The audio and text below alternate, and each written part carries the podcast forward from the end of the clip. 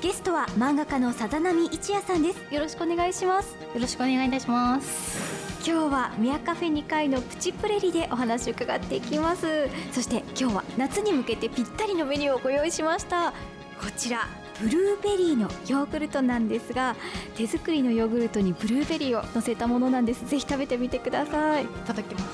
こちらのブルーベリーは宇都宮産なんですって。すごいブルーベリー大きいですね。うん。ソースも乗ってるんですよ、あなんかアイスクリームみたいにすごく弾力があります、これ。ムースみたいな、はい、ヨーグルトの味もすごいしっかりするんですけど、うん、うん、ブルーベリー美味しいですね。はあ、そうですか、うん、今が旬ですからね。はい、なんかソースも甘いんですけど、はい、ブルーベリーのキノもすごく美味しいです。ぜひこれ食べながらお話伺っていきたいと思います。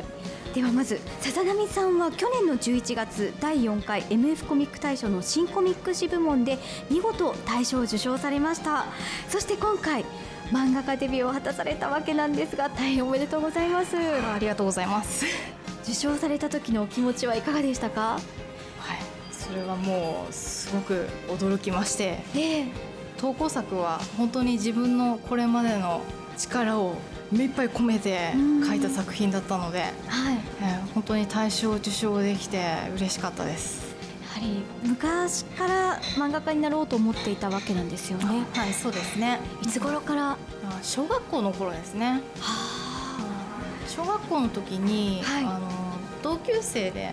漫画が好きな子が結構たくさんいて、ええ、でその友達にこう影響されてこうみんな漫画描こうみたいなのにこう乗っかって一緒に描いてたんですね、えー、じゃあ漫画部とかだったんですか？そうですね。部活というかそうですね。コミック部みたいなのもちょっと小学校の頃は入ったりとかして、はい、いっぱい絵は描いてましたね。へで実際に漫画家になるまでの経緯といったのはどういったものだったんでしょうか？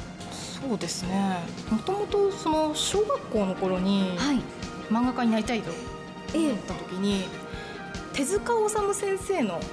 言葉を聞いて手塚治虫先生は「ブラック・ジャック」とか、まあ、もちろん「鉄腕アトム」とかも有名なんですけど、はい、あの方はあの漫画家でありながら医師の資格を持ってらっしゃる方なんですね。それを知った時に手塚治虫先生漫画だけじゃなくてそんな医学もできたんだというふうにちょっと衝撃を受けまして、はい、これは自分も手塚先生みたいに勉強ができないと漫画を描けないっていう。そういう気持ちになったんですよね。漫画だけではダメだと。はい、まあ、はい、漫画だけはというか、絵を描くだけじゃダメだって、えー、もちろんその小学校の頃はもう楽しくて絵を描くことに集中してコミックとかの絵も描いてたんですけど、はい、それだけじゃなくてやっぱり勉強して頭が良くなければああいうすごい漫画家にはなれないんだっていうことに、まあ、それで気づかされたんですよね。え。ー、なのでその後高校では美術の勉強をしてきてデッサンとかそのデザインのことをいろいろ学んできたわけですけど、まあ、大学に行くにあたってやっぱりそのこれまで美術にかけてきた時間を今度は勉強することにかけたい、はい、こう人の心理とか文学とかそういうことを勉強することでこうもっとその自分の漫画のストーリーとかに膨らみを持たせたいと思ってすごい頑張って勉強していました。その後大学で勉強してすぐに漫画を描き始めたというわけではなくて一時期お休みしていた時期があるというふうにお聞きしたんですけれども、はい、これはどういったことですか？そうですね、まあ、もちろんその卒業した当時は漫画家になりたいと思って、いろんな出版社とかにちょっとこう話を聞きに行ったりとか、作品を見せたりとかそういうこともしたんですけど、はい。どうしてもその中で自分の書きたい作品というのはどういうものかっていうものを考えた時に出版社の方針とこううまく合わないことが多くてですね。えーで自分が書きたいものっていうのはどういうものかっていうのですごく迷ってしまったんですね。はい、それでしばらく漫画を描かなかった時期がありまして。その期間というのは卒業後はアルバイトをしながら模索していたということですよね。はいやっぱり漫画家を目指すってすごく大変なことだと思うんですけれども苦労された部分とかありますか？そうですね、うん、やっぱり一番辛かったというか大変だったのは自分の方向性が分からなくなった時ですね。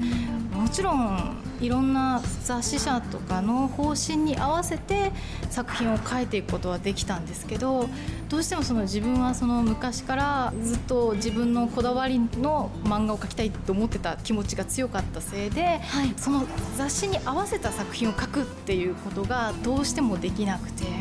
はい、でもう自分はどういうものを描きたいのかって悶々としてたんですがある時ですね昔からいろんな絵を描いていた関係で、ええ、知り合いの漫画家さんにちょっともう一度描いてみないかっていうふうに声をかけられたんですよ。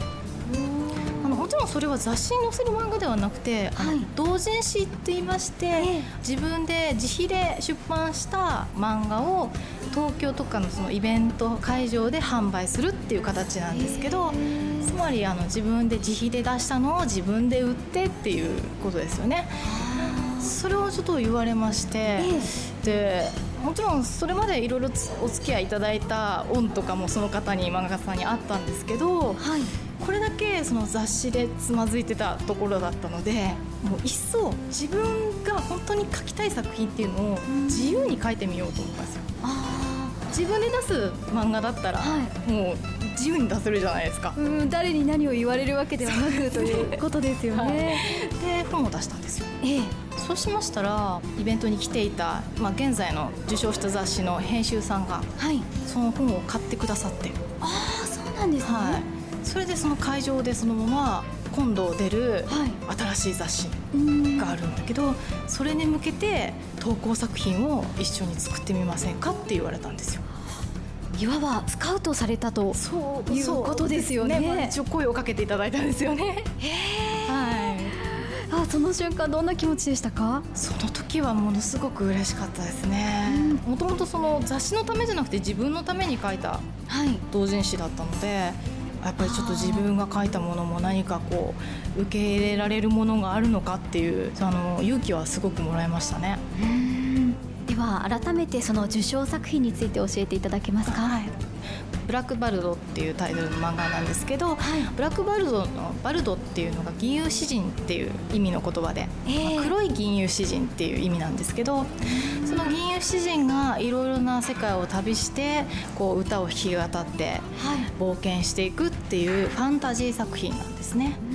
あの私も読ませていただいたんですけどまず絵がとても繊細で綺麗だなっていうのが印象です。あとあのストーリーもすごく奥深いというか人の心っていうのを深く描いてるような気がしたんですけれども。そうですか。い やなんかそういうふうに感想いただけると